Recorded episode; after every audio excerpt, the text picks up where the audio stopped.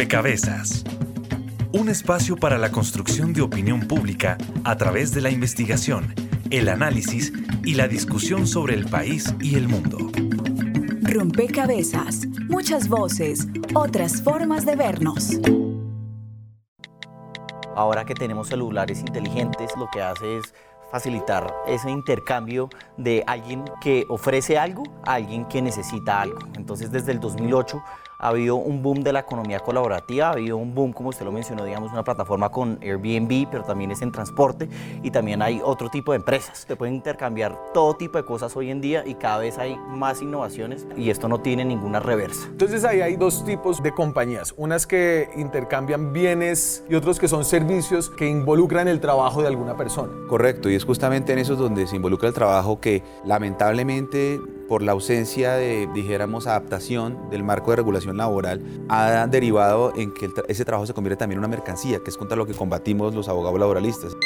Yo me levanto de lunes a viernes desde las 7 de la mañana. Vivo muy cerca de donde laboro, de aquí de Chapinero, y por ende me conecto desde la casa y hasta que no me salga un pedido no salgo de la casa. Pues salgo con el primer pedido, lo hago a donde vaya y me siento a esperar el siguiente pedido. Puede pasar media hora, puede pasar una hora, pueden pasar 10 minutos para que te salga.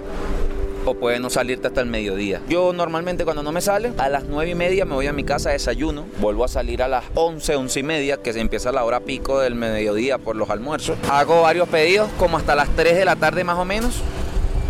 Y a las 3 de la tarde ya empieza la hora muerta, como quien dice nuevamente, hasta las 5 y media, 6 de la tarde. Luego salgo en la noche, de 6 a 10 de la noche. Como te digo, es una lotería.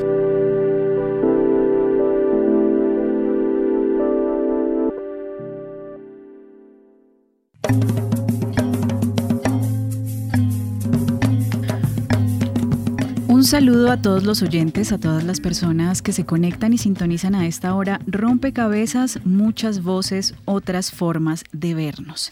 Y hoy hablaremos del trabajo en el mundo digital, un poco como la economía digital ha cambiado las dinámicas y las lógicas del mundo del trabajo. Y ya escuchábamos en esta historia cómo uno se da cuenta que una de las primeras características que cambia pues es el tiempo que se dedica a la labor, pero también, eh, como lo decía a quien escuchábamos, decía, es una lotería. Pues bueno, vamos a ver qué tanto y qué tanto afecta la vida de las personas, pero también de la economía y de los estados, esta llamada por muchos cuarta revolución industrial, ¿no? Se ha reconocido así por algunas personas porque realmente la, digitalización del mundo mm, del trabajo pues está en el centro político no solo en nuestro país, realmente es un debate abierto en el mundo, es un debate político, es un debate social y es un debate económico que bueno, queremos abordar aquí en este rompecabezas, porque no se trata de mm, negar que hay un avance digital que está también teniendo unos impactos en el mundo del trabajo y que eso puede generar eh, ciertas transformaciones y oportunidades, ¿por qué no?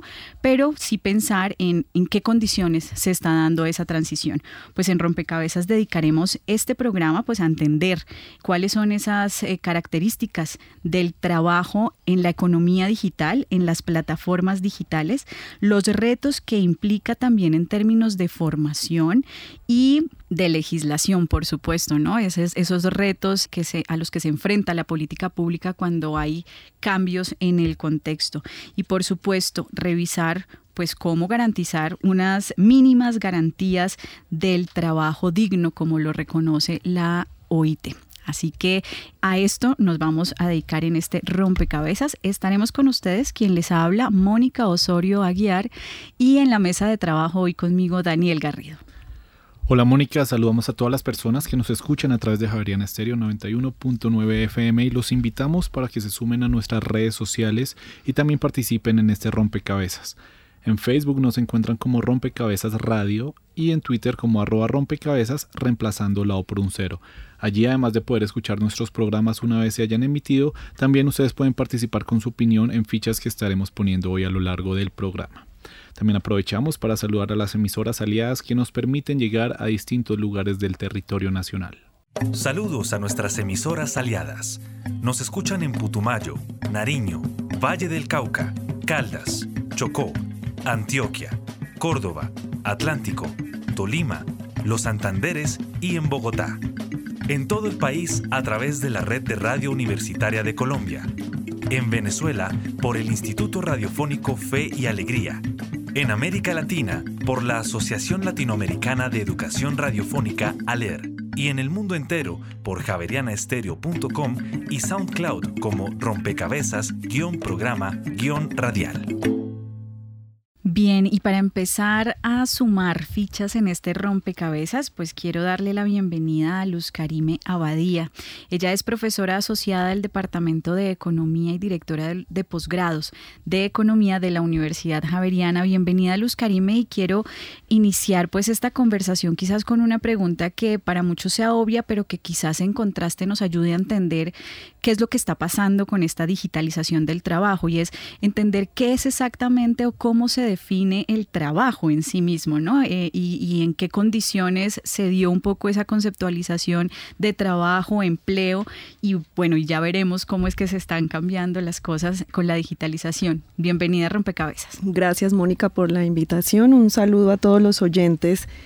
Nuestra ley laboral en Colombia define a un empleado, que creo que eso es bien importante en esta discusión, como aquel que tiene una relación de subordinación con un empleador, es decir, alguien me contrata y yo sigo órdenes e instrucciones, cumplo un horario y a cambio hago unas tareas y recibo una remuneración.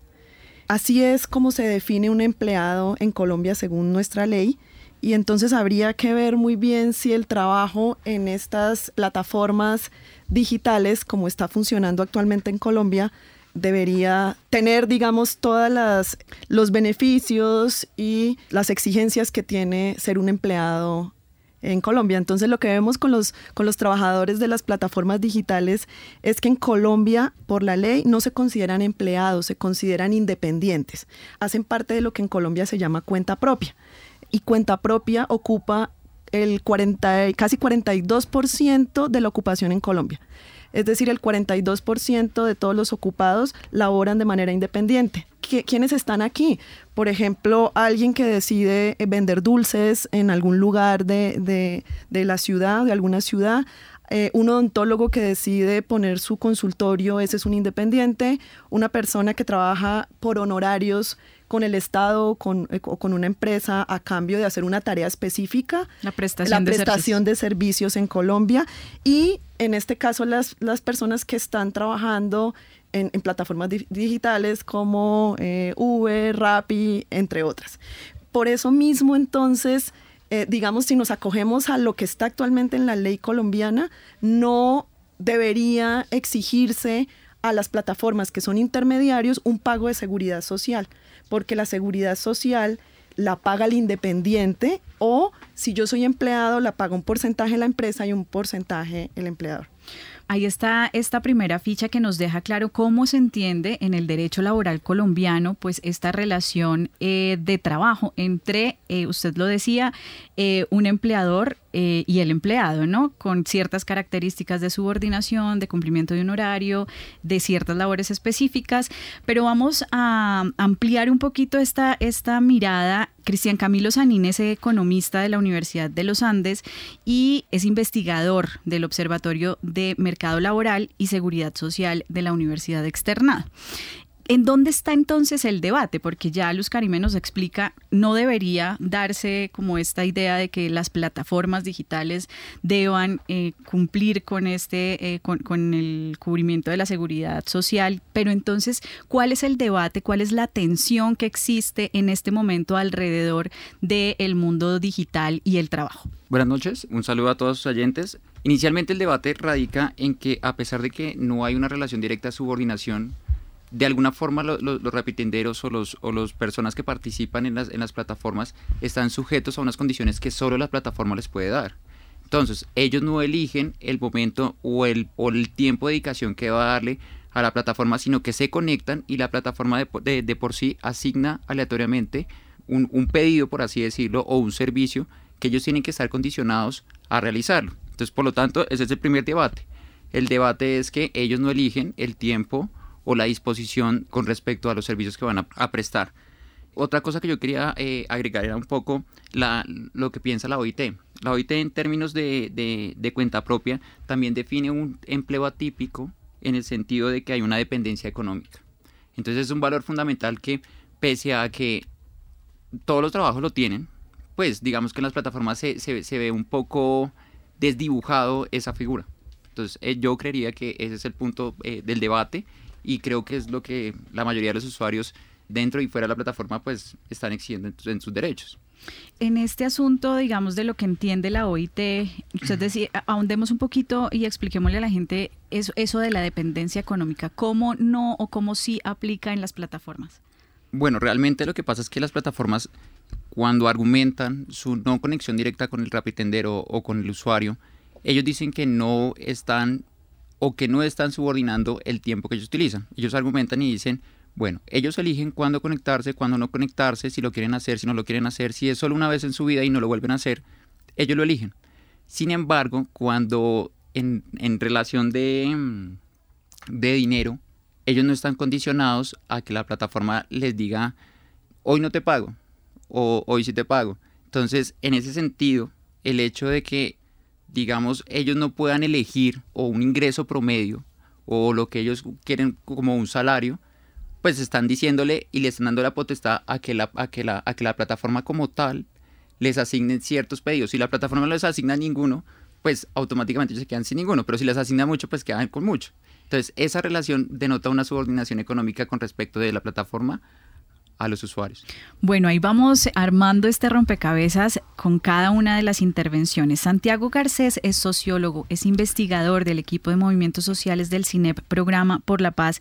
Em, y Santiago, usted ha estudiado también un poco su, su, enfoque es el mundo del trabajo. ¿Qué transformaciones estructurales también se están viendo con esta digitalización de, la labor? ¿no? Y también qué tipo de labores se dan en el mundo digital. Valdría la pena como caracterizar un poco qué es lo que se está dando en el mundo digital en términos de labor. Bueno, buenas tardes. Para mí es un placer estar aquí con ustedes.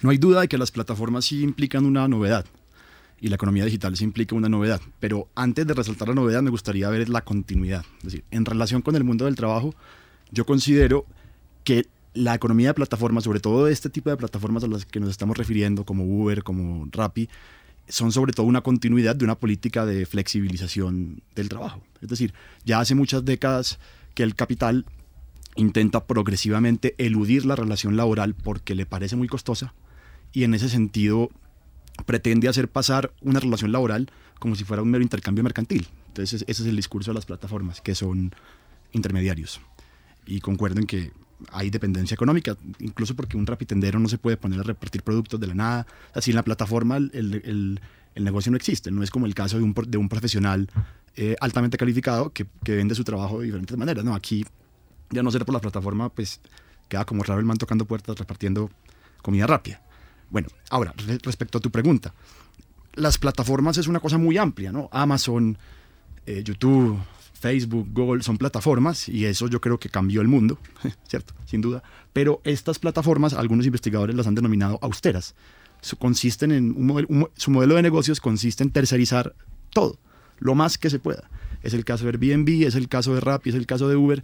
Y esas sí no son tan innovadoras. No es pues, por ejemplo, en Colombia también hay plataformas que vuelven un es decir, plataformas de productos.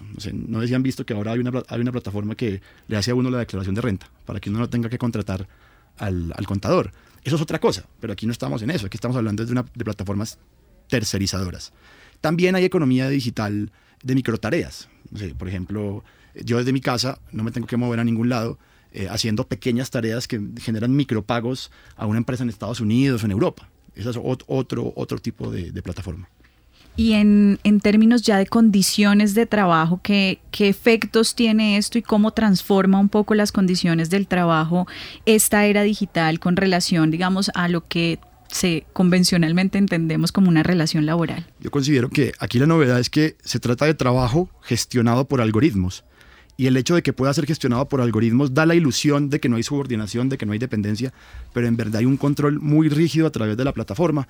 Y, eh, lo que decía ahorita Cristian, los sistemas de reputación son muy importantes en Rappi o en Uber. Si, yo, si a mí me va mal, me ponen una estrella, me dejan de llamar. Eso es un control, que en este caso lo ejerce el cliente, pero también lo ejerce la empresa. Entonces, creo que lo clave es que la plataforma permite, entre comillas, desterritorializar un control que en cualquier caso sigue operando y se sigue dando.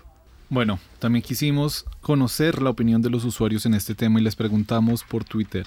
Para mejorar las condiciones de los trabajadores de las plataformas digitales, el Estado colombiano debería forzar a las aplicaciones a reconocer la vinculación laboral con prestaciones sociales, 15%, cotizar por horas, 12%, actualizar la legislación, 73%.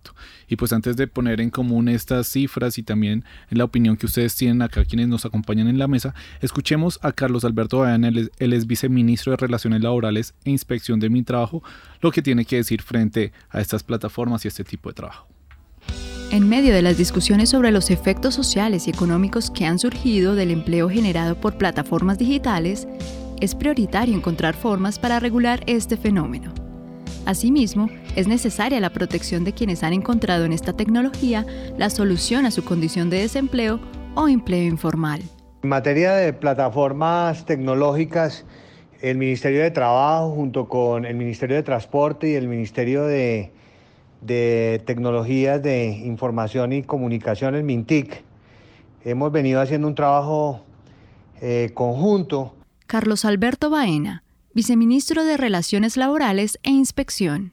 Para presentar un proyecto de ley el próximo año, tenemos plazo hasta mayo del año 2020 para presentar un proyecto de ley al Congreso de la República con una reglamentación que eh, permita definir eh, los temas de seguridad social para las personas que están en este momento eh, colaborando o que están en actividades relacionadas con plataformas. En temas de legislación, la diferenciación es clave. El Ministerio de Trabajo está adelantando un proceso de caracterización, es decir, de analizar cada plataforma porque son muchísimas realmente y todas tienen particularidades, todas son diferentes, de modo que no, no vamos a hacer eh, esta reglamentación eh, de una manera rápida, ni vamos a presentar el proyecto de ley eh, sin analizar primero muy bien cada una de ellas, sus características, las relaciones que se dan al interior de las mismas y ya finalmente será el Congreso de la República a partir de mayo quien entrará a dar los debates para que podamos tener una ley en el país que reglamente las plataformas. Todo esto lo estamos haciendo pues eh, en función de garantizar la seguridad social y por supuesto también teniendo mucho cuidado para que no se vayan a afectar las fuentes de generación de empleo. Plataformas digitales. La revolución del trabajo. Informó para Rompecabezas Jenny Castellanos. Bien, allí estaba la voz eh, del ministerio que nos permite y se conecta con las opiniones de, de, los usuarios que, pues, que de alguna forma estaban opinando sobre qué hacer, cuál es el rol del Estado en este momento. Y yo quisiera que en ese sentido pues construyéramos eh, aquí entre quienes nos acompañan pues algunas reflexiones. Cristian, ya escuchábamos que se está pensando en este proyecto de ley para la regulación, pero también me llama la atención el uso del lenguaje y es que nunca hablan de trabajador, hablan de colaborador, hablan de quienes están ejerciendo actividad. Digamos, ¿qué papel juega el Estado y, bueno, y cómo, cómo actualizar un poco sus disposiciones frente al mundo del trabajo con la digitalización del mismo? Ok, bueno, aquí hay algo que me da a mí mucha preocupación y es que ellos hablan de reglamentación flexible. Resulta que cuando un usuario hace parte una, de una plataforma, no excluye a la otra. Entonces pueden haber movimientos entre las plataformas.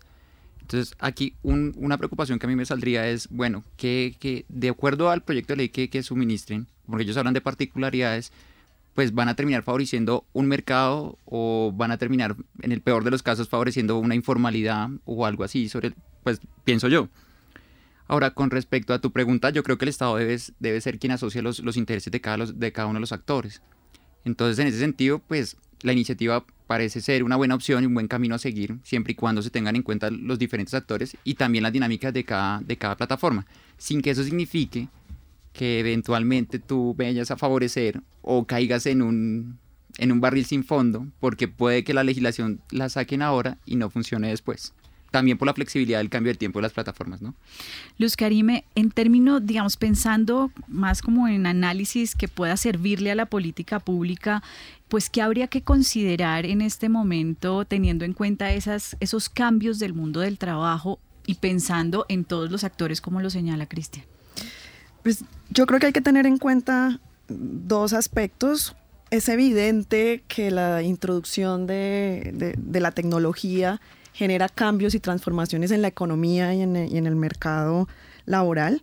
No es un secreto que las condiciones laborales de las personas que están trabajando en esta, por medio del uso de estas plataformas, son condiciones de empleo muy precarias. Lo que no es un secreto también es que no son aún más precarias de, de lo que ya es la calidad del empleo en Colombia.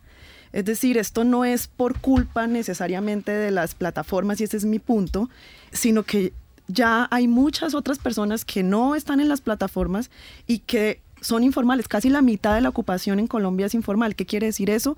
Que no tiene cotización de salud de pensión ni de riesgos laborales. Entonces eso no es muy diferente a lo que ya están generando las plataformas.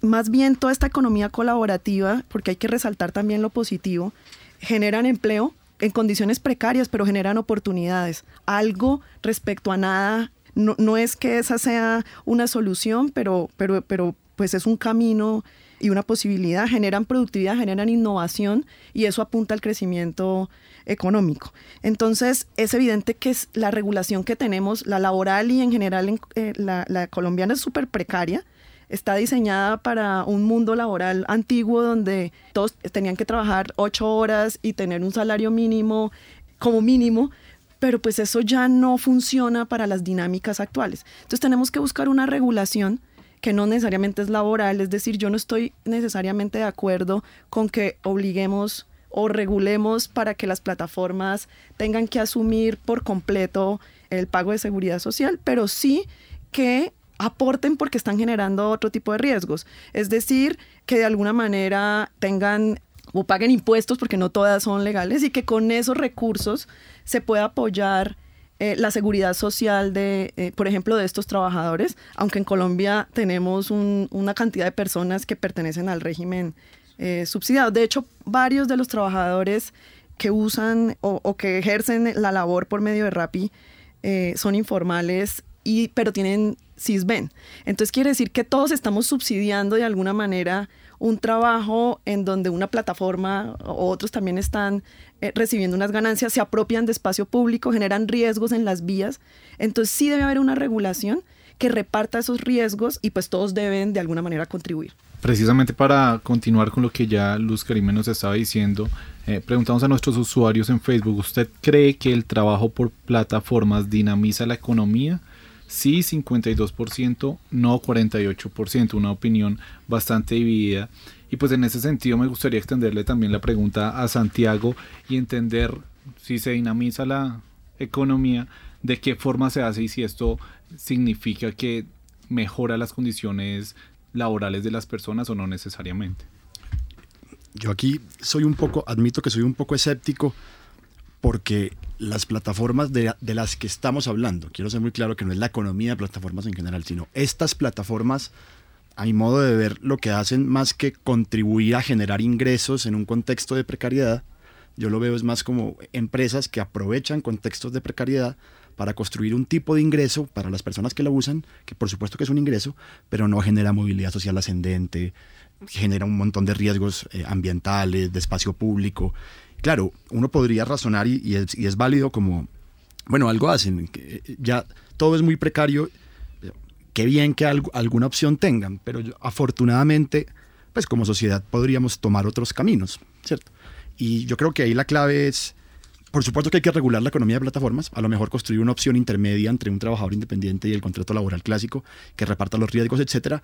Pero lo, que sí creo que como sociedad hay que tener en cuenta es que así no se desarrolla un país. Eh, no es cierto que porque, un, que porque Rappi sea un unicornio que esté valorado en mil millones de dólares, entonces eso esté generando desarrollo económico. Si se entiende desarrollo económico como una transformación de las ocupaciones. Y por último, también me, me temo que estas regulaciones, que ya dije que estoy de acuerdo con, que se regule porque hay que reaccionar a esta realidad, genere una especie de formalización espuria. Es decir, una formalización jurídica de mentiras de la economía. Entonces, la economía es informal en casi un 50%, informalidad entendido como falta de contribución a ARL, seguridad social y pensión.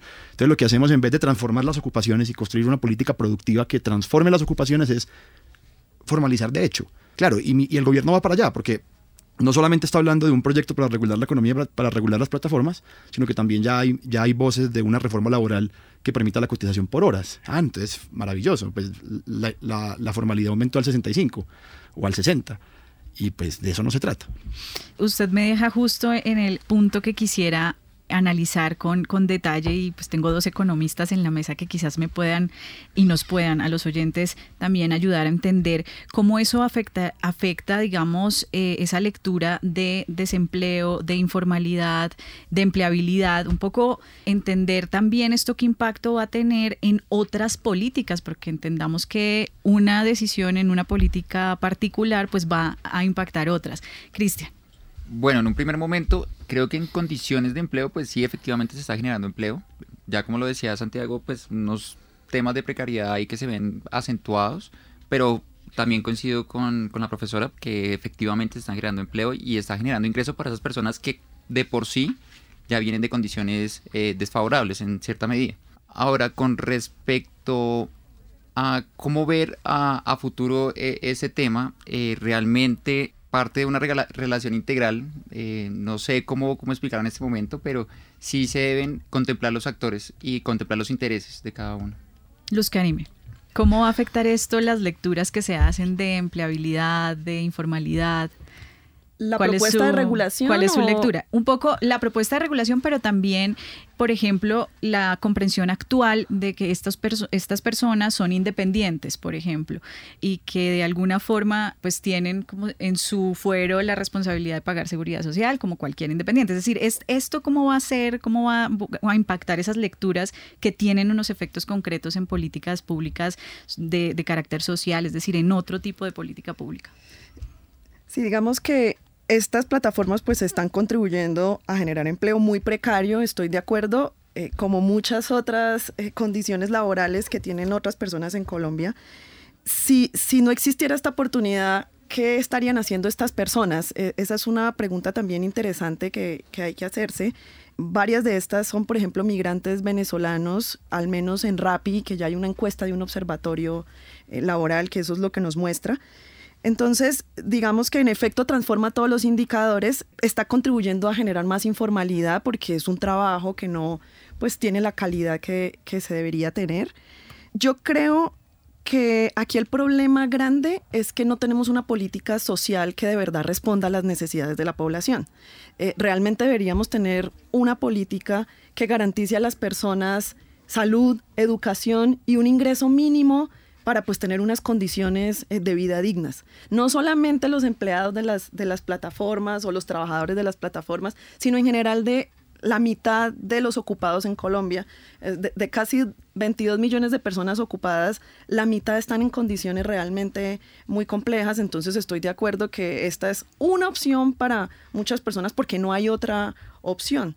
Eh, lo otro que puede ser interesante en términos de regulación es ver qué tanto poder de mercado tienen algunas de estas plataformas y en ese sentido una política que fomente o obligue la competencia puede ser muy interesante porque la competencia podría ayudar a darles mejores condiciones laborales a, a, estas personas, mayor salario y también mayor calidad del servicio a los clientes o a los usuarios finales. Bueno, ustedes han sumado cada uno en rompecabezas pues fichas de análisis, pero que nos permiten también comprender la complejidad de la situación. Vamos a hacer una pausa en rompecabezas, pero ya regresamos para seguir construyendo este programa alrededor del trabajo y las plataformas digitales. Están escuchando Javeriana Estéreo, sin fronteras. Relatos de País, una serie que recoge voces e historias de diferentes lugares de Colombia. Porque yo soy de las afortunadas que ha tenido la suerte de recibir una donación de un órgano, que en mi caso fue un riñón. Estuve tres años y medio en lista de espera. Eso es muy difícil estar uno entre la vida y la muerte tanto tiempo. Cuando yo pienso como en esa vejez, está muy ligado a esa idea de descanso, pero esa idea de descanso ya agotamiento de años y años de trabajo y también ya empezar a ver la vida muy limitada. Relatos de País, disponible en javerianaestereo.com.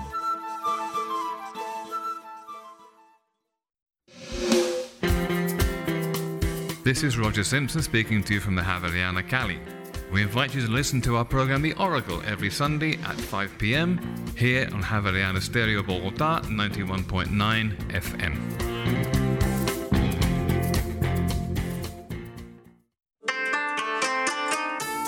Aquí Asia. Su magia, su cultura y la importancia de su economía en el mundo hoy. Voces y sonidos del continente más extenso y poblado de la Tierra en Aquí Asia. Los sábados a las 9 de la mañana. Dirige y conduce Rosa Cárdenas.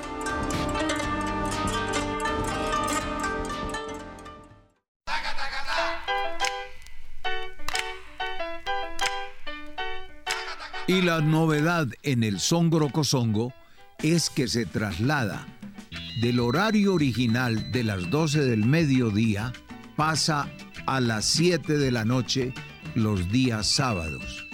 Porque si la noche se espera todo el día, espera tú también, decía el compositor mexicano Álvaro Carrillo. Y entonces, lo que viene, lo que va, Chacata y Prácata. Bacata. Están escuchando Javeriana Estéreo, sin fronteras.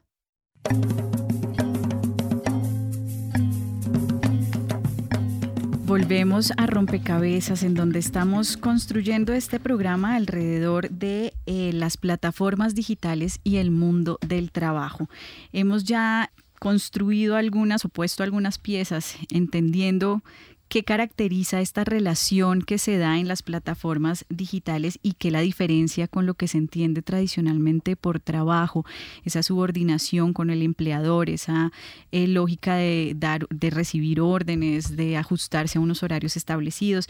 Bueno, pues esto en las plataformas digitales eh, pareciera transformarse, transformarse. Sin embargo, ya nos decía Cristian que de todas maneras existe allí una asignación, unas, una cierta condición para ese trabajo que de alguna forma entraría a debatir mm, ese concepto ¿no? de la relación que se da en las plataformas. Decíamos también que se trata de una continuidad de esa flexibilidad del trabajo y que mm, las medidas que ya escuchábamos están diseñando desde el gobierno, pues de alguna forma presentan para muchos algunos riesgos en términos de pues de mantener un empleo, unas condiciones de empleo precario y que quizás favorezcan a uno u otro sector. Y quedábamos un poco en, en qué tanta dinamización le da este tipo de, de, negocio a la economía, ¿no? Y veíamos un poco también cómo efectivamente pues los indicadores de empleabilidad, de informalidad, pues todos se iban a afectar, pero también señalábamos algunas oportunidades en estas plataformas y es justamente la ocupación de un porcentaje importante de la población que no cuenta con trabajo formal y que de alguna manera está recibiendo ingresos en estas plataformas y bueno, se convierten pues en una en una opción precaria, pero que de alguna forma ofrece alternativas.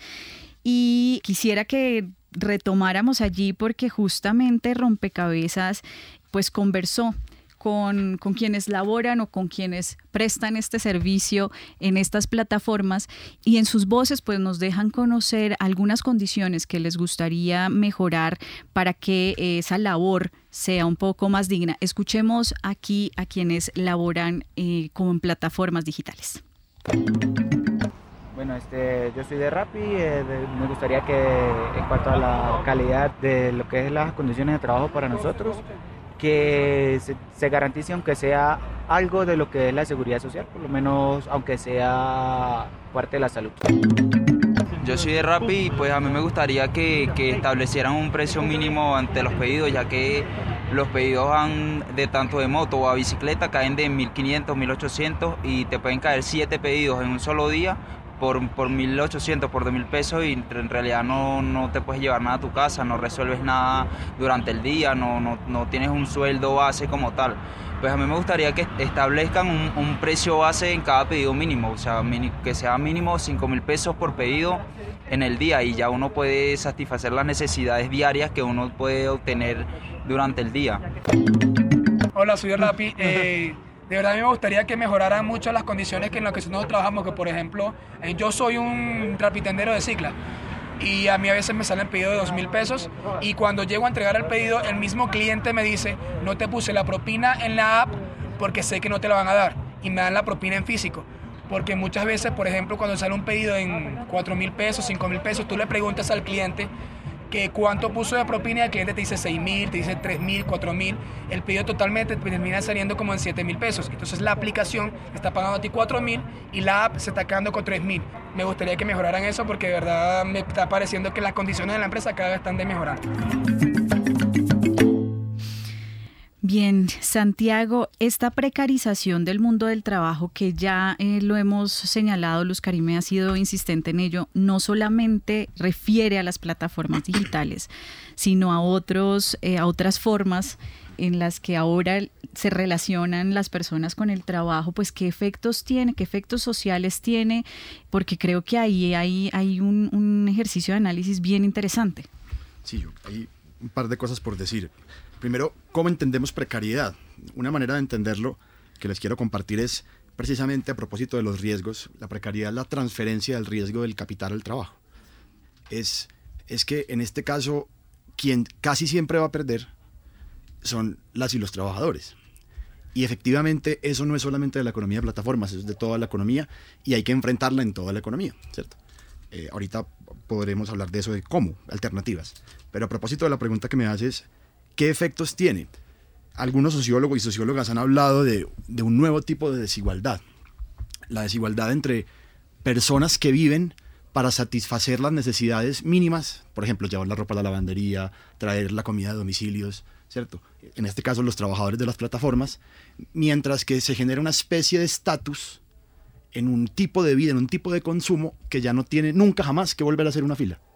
Eh, Jorge Moruno, recomiendo su trabajo, ha hablado de esto para las sociedades europeas.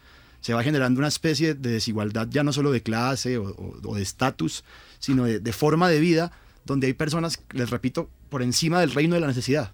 Eh, sectores de, de clase media, clase media alta, absolutamente intolerantes al más mínimo esfuerzo que salga de una rutina, mientras que una parte de la clase trabajadora, una especie de precariado, construye su vida y sus ingresos a partir de resolver esas necesidades. ¿Cuál es el problema? Que cuando llegan a su casa igual tienen que hacer aseo, lavar ropa, no tienen tiempo para los hijos y eso no es, pues no es, no es libertad. Y eso a mí es un efecto social que, que me preocupa bastante. Ahora, también creo que hay cosas que podrían ser positivas. Eh, eh, socialmente hay movimientos de consumo ético que son muy famosos, boicota Coca-Cola, empresas que no, que, no, son responsables medioambientalmente. Y yo creo que la economía de plataformas podría ser una oportunidad para que se articulen las luchas de los trabajadores de estas plataformas con movimientos de consumo ético. Boicotan a una empresa hasta que no suba, la, hasta que por ejemplo Rappi o, domicilios.com no le suba la, la, remuneración por pedido. También se, también se pueden generar nuevos movimientos sociales a partir de estas nuevas realidades en esas nuevas realidades quisiera preguntarles si es muy absurdo pensar que el empleo tal como lo conocemos, esa relación, digamos que, que no va a pasar, eh, sino que al contrario cada vez se va a disminuir más este tipo de relación y más bien va a aumentar el tipo de trabajo en estas plataformas o en estas condiciones, trabajo más flexible, trabajo en casa. ¿Usted cómo lo ve, Cristian? Eh, bueno, eh, realmente eh, mi única preocupación es en torno a la calidad. Puede que el trabajo siga evolucionando porque pues, es un fenómeno dinámico, pero realmente tenemos que mantener un punto de referencia y es la calidad. Mirar a ver qué, qué, le estamos ofreciendo a nuestros trabajadores, no sobrellevarlos temporalmente mientras se acostumbran, mientras se va bajando eh, el tema mediático y después decirles, no, esa es la calidad que ustedes merecen y todos aquí pues eh, nos lavamos las manos. Yo creo que ese, es el gran debate y es puntualizar como punto de referencia la calidad del empleo que nosotros vamos a ofrecerle a, a este caso a los trabajadores de las plataformas. Y lo segundo es la seguridad, que creo que es lo, lo, lo primordial.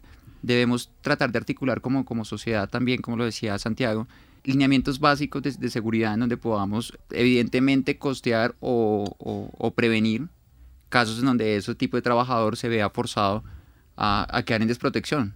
A mitad, a, con 20 años trabajando en Rappi, eh, de pronto se tiene un accidente y queda desprotegido el resto de su vida. Entonces, a esos dos puntos. Bueno, en términos de garantías y de calidad, pues esto, como ya habíamos dicho, no es un problema únicamente colombiano, sino es un problema mundial. Así que pues también eh, consultamos a un sindicato en Argentina y escuchemos cómo se están organizando para exigir garantías de seguridad y calidad en el trabajo. Hace un poco más de un año en Argentina se creó y se inscribió ante la Secretaría del Trabajo de la Nación la Asociación de Personal de Plataformas. Este hecho fue motivado por las precarias condiciones en las que los usuarios que prestan los servicios desempeñan su labor. Se tiene que respetar y se tiene que reconocer a las personas como trabajadores, porque con esta nueva tecnología estamos, nos están viendo como si fuésemos robots. A causa de cambios arbitrarios en el costo de los envíos, la no entrega de elementos de protección, extensas jornadas para recibir un pago justo y la ausencia de protección laboral, fue que gran parte de los usuarios de plataformas digitales decidieron unirse para exigir mejores condiciones laborales.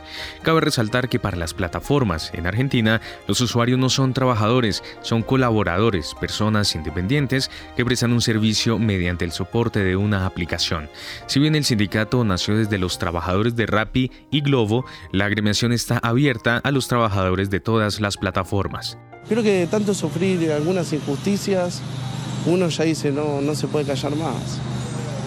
Yo creo que hay un momento en la vida que uno tiene que decir basta, ¿no? Y plantar su bandera y ver quién la saluda, como quien dice, ¿no?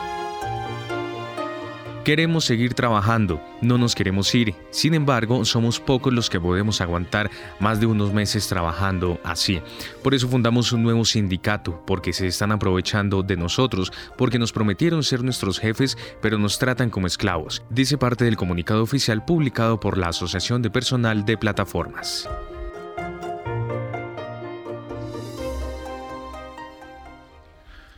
Bueno, a lo largo del programa hemos escuchado que no es tan clara la relación que se da eh, en este tipo de plataformas entre empleador o no hay empleador, solo un intermediario. ¿Cómo se puede entonces entender este tipo de figuras que surgen de personas que están dando eh, pues su tiempo para, para laborar y se generan estos sindicatos ante estos empleadores que no se entienden como tal, sino como intermediarios? Luz Karime. Pues digamos que los, los sindicatos no son exclusivamente de, empleados como tal, puede ser en general de, trabajadores y de, muchos otros, de muchas otras relaciones en, la sociedad.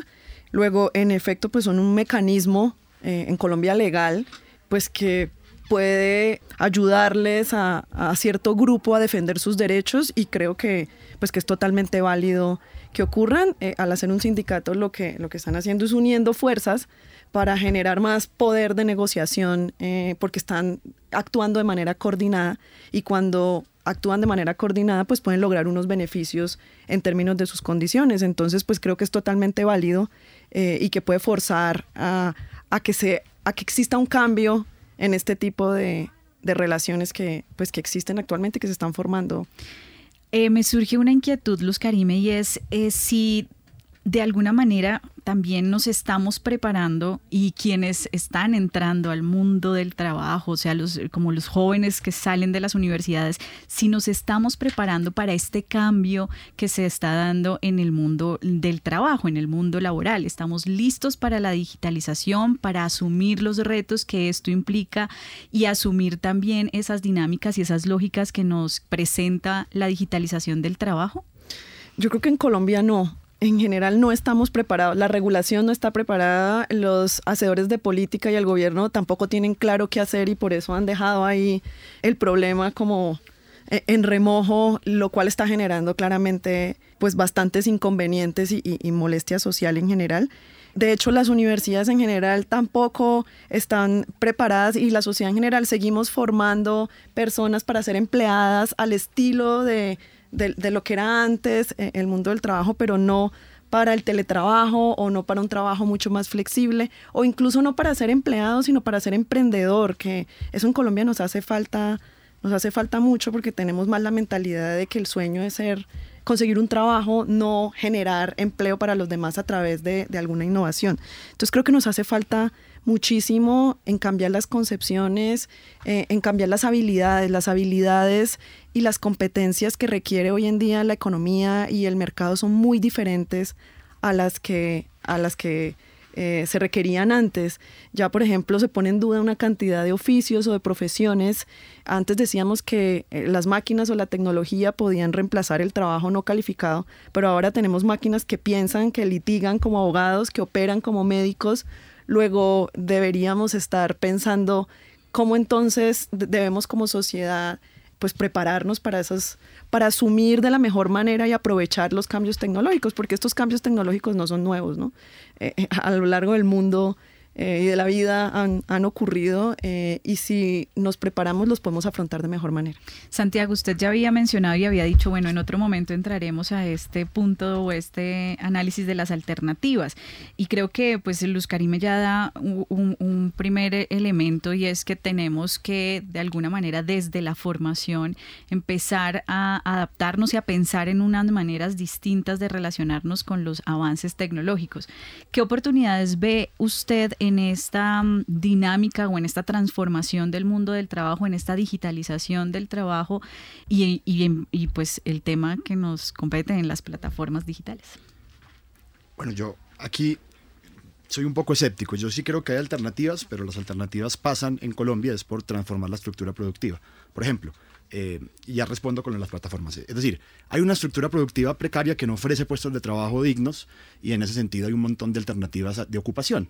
Yo creo que la alternativa ahí sí pasa menos por las plataformas y más por construir una política, como sociedad, tener una política industrial de diversificación de la matriz productiva que afronte el problema del empleo a nivel estructural, porque lo que hay de fondo en las regulaciones del gobierno y, por, por ejemplo, cotización por horas o esto de regular, de formalizar jurídicamente la, la, economía informal es la idea de que los costes laborales hay que reducirlos lo más posible y que, el problema del desempleo, la informalidad es un problema de costos, de costos, de costos. Y pues yo considero que ese no es el asunto. E, el Estado y como sociedad se debería invertir en sectores estratégicos, tener una política expansiva, que esto por supuesto que genera dificultades, claro, pero en Colombia pues, no se ha hecho. Y con respecto a, a, las, a las plataformas, no, hay, hay una contradicción un poquitico estructural que es, que es, pues no deja de ser, eh, es obvia, pero no deja de ser fatal, que la tecnología debería arreglarnos la vida, resolvernos la vida, eh, pero parece ser que siempre que hay una innovación tecnológica el problema es, ah, cuántos trabajos se van a perder, ¿cierto? Entonces yo creo que el, el debate sí es más de fondo, es cómo poner la tecnología directamente al, al, servicio de la vida y no, y no al servicio de la acumulación de capital. Yo sí ahí soy un poco más radical. Y ahora quisiera hacer un comentario para, para, cerrar. Yo también creo que eh, está bien que las, que las universidades formaran para construir iniciativa privada, para la empresa, pero siento que hay un peligro con este discurso de formar para el emprendimiento, que lo veíamos un poco en lo, en lo que oíamos ahorita del sindicato. Nos prometieron ser, nos prometieron que, que íbamos a ser nuestros propios jefes, pero ahora nos están tratando como esclavos. Esto de ser su propio jefe es uno de los eslogans fundamentales de la cultura del emprendimiento. ¿Y qué creo que va a pasar? Que en verdad tendremos una clase trabajadora que le, que le, le, proponen que se diga a sí misma emprendedora. ¿Y para qué? Porque si son emprendedores, de nuevo, no se reconoce la relación salarial y laboral. En estos días el gerente de Rappi dijo precisamente eso, nosotros no tenemos trabajadores, dijo, tenemos emprendedores. Entonces, hay que tener mucho cuidado, porque una cosa es evidentemente emprender, es decir, innovar, generar innovaciones en productos y procesos para generar empleo, y otra cosa es que progresivamente hay, un, hay discursos dominantes que promueven que los trabajadores se llamen a sí mismos emprendedores. En, empresas de marketing multinivel como Avon, Herbalife, Amway, en empresas como Uber, como Rappi, el discurso es usted no es trabajador, usted es emprendedor. ¿Y por qué esto es importante? Porque los emprendedores enfrentan las adversidades, son flexibles, se adaptan al cambio. Pues claro, entonces le quieren hacer creer que Bill Gates o el gerente de Rappi o un rapitendero, pues todos son emprendedores porque enfrentan las adversidades. Y no, son trabajadores y es muy importante recuperar y mantener esa idea del trabajo porque a la idea del trabajo hay siglos de luchas sociales que han generado protecciones sociales. Y si uno empieza a retroceder ahí discursivamente, reconociendo que somos emprendedores, pues lo que va a pasar es que se nos van a llevar por delante protecciones sociales que, que han impedido, eh, pues, es decir, que, que, le han salvado la vida a mucha gente, como por ejemplo que si, lo que decía Cristian, que si uno queda lesionado, pues hay algún tipo de protección de pensión de incapacidad, eso es como lo que creo. Cristian, usted, eh, y ahí lo conecto con lo que acaba de cerrar Santiago, hablaba de la importancia de la calidad. Eh, y en esa perspectiva de la calidad, y un poco retomando lo que acaba de decir Santiago, de no retroceder en las luchas que trabajadores y trabajadoras han dado, pues, qué garantías y qué calidad se esperaría? De estas plataformas también a manera de recomendación. Un poco, pues estos programas también sirven para dar elementos de cómo garantizar la calidad, en este caso, de eh, una labor que se está ejerciendo hoy, que no es trabajo, por lo que se, se, entiende por el derecho laboral colombiano, pero que de alguna manera ustedes ya lo han venido reiterando, sí tiene unas características de ese tipo de relación. Ok, como propuestas, eh, es dura la pregunta porque realmente eh, lo que decía Luis Karime, no tenemos una, regulación y por ende no tenemos como una concepción de hacia dónde vamos, uno por un lado, pero pues yo lo veo desde, desde la otra perspectiva y es la conceptual que ha manejado la OIT. Ellos han dicho, bueno, tratamos de mantener una calidad en donde garanticemos una movilidad social, empecemos a hablar de que vamos a, a desarrollar las habilidades de cada trabajador, con el propósito de que pues los rapitenderos en este caso o los, que trabajan en Uber no siempre sean Uber, sino puedan escalar a otro tipo de, de trabajos y de habilidades. Con respecto a la calidad también sería una protección que pues evidentemente en Colombia también hay un, vacío normativo pues, respecto a con esas personas, pero sí sería un punto focal eh, mantener en la calidad de esos empleos la protección, porque pues en Colombia tampoco tenemos la, la mentalidad de preocupémonos hoy por lo que va a pasar mañana o seamos cautelosos hoy porque mañana no sé. Entonces, creo que eso es una, un punto focal para, para, mantener una calidad en un, en un, trabajo como, como los de las plataformas. Y también empezar a apuntarle a, a, regulaciones de tipo, de, de, tipo normativas a las empresas. No, no digo eh, acabarlas, no digo asfixiarlas, pero sí empezar a reconocer que desde como sociedad podemos exigirle un poco más a esas empresas que se han valorado en tres años, en cuatro años, en más de mil millones de dólares, en de pronto tener una responsabilidad social con sus, con sus trabajadores. Usted eh, dice algo fundamental y siempre hacemos estos tipos de cierre en rompecabezas o, nos, solemos hacerlos porque nos parece importante que la sociedad colombiana se involucre en los problemas. No es un problema en este caso de quienes trabajan en la plataforma de las empresas del Estado, es un, es un problema de nuestra sociedad. Y quisiera cerrar este rompecabezas, nos quedan muy pocos minutos, casi tres minuticos nada más. Tenemos pocos minutos para justamente dejar un mensaje a esa sociedad amplia colombiana para que de alguna forma em, se vincule con este problema, para que asuma también su parte de responsabilidad, si así fuere. Luz Karime, ¿usted qué le diría a la sociedad colombiana? Yo le diría que la inequidad social que tenemos en Colombia es uno de los problemas más graves y que nos causa más problemas y que es una deuda que tenemos pendiente y que necesitamos una política realmente articulada que tenga muchos frentes para realmente dar unas condiciones de vida digna en general a, toda la población en términos de educación, salud, trabajo, entre otras. Bien, impulsar entonces una política eh, integral. Cristian. Eh, bueno, mi mensaje a la sociedad es que eh, continuemos evolucionando, no nos quedemos estancados porque posiblemente lo que vamos en las economías de plataforma sea el inicio de lo que viene más adelante con eh, prototipos o innovaciones tipo Tesla, que son eh, autos de automáticamente manejados. Entonces, ahora el día de mañana vamos a pensar qué hacer con los taxistas y con todo ese montón de gente. Entonces, creo que mi mensaje para la sociedad es sigamos y continuemos evolucionando, evolucionemos rápido, pensemos los problemas rápido, no, no esperemos a que eh, el, problema, el problema llegue a nuestras puertas, sino vamos caminando paso a paso con unos lineamientos y con unos eh, pisos básicos que no deberíamos tocar.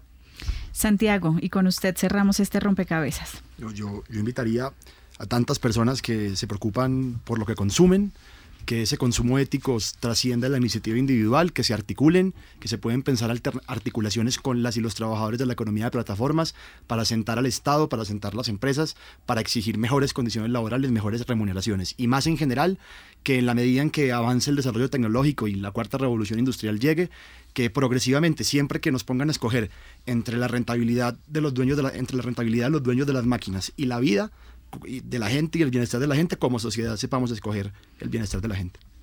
Bueno, muchísimas gracias a Cristian Camilo Sanín del Observatorio de Mercado Laboral y Seguridad Social de la Universidad Externado, a Luz Karime Abadía, quien es directora de posgrados de Economía de la Universidad Javeriana, y a Santiago Garcés del equipo de Movimientos Sociales del CINEP, Programa por la Paz, y a ustedes, los oyentes, que se quedaron con nosotros hasta este momento y que participaron en redes sociales y también sumaron sus fichas a este rompecabezas. Recuerden que estuvieron con ustedes quien les habla, Mónica Osorio Aguiar, en la mesa de trabajo Daniel Garrido y en la producción de Rompecabezas Juan Sebastián Ortiz, Jenny Castellanos y David Manrique. Rompecabezas, una producción del CINEP, Programa por la Paz, la Pontificia Universidad Javeriana y la emisora Javeriana Estéreo 91.9 FM. Rompecabezas, muchas voces, otras formas de vernos. Los paisajes sonoros de Rompecabezas cuentan con audios tomados de distintas fuentes. Para conocer el origen del material, diríjase a www.cinep.org.co.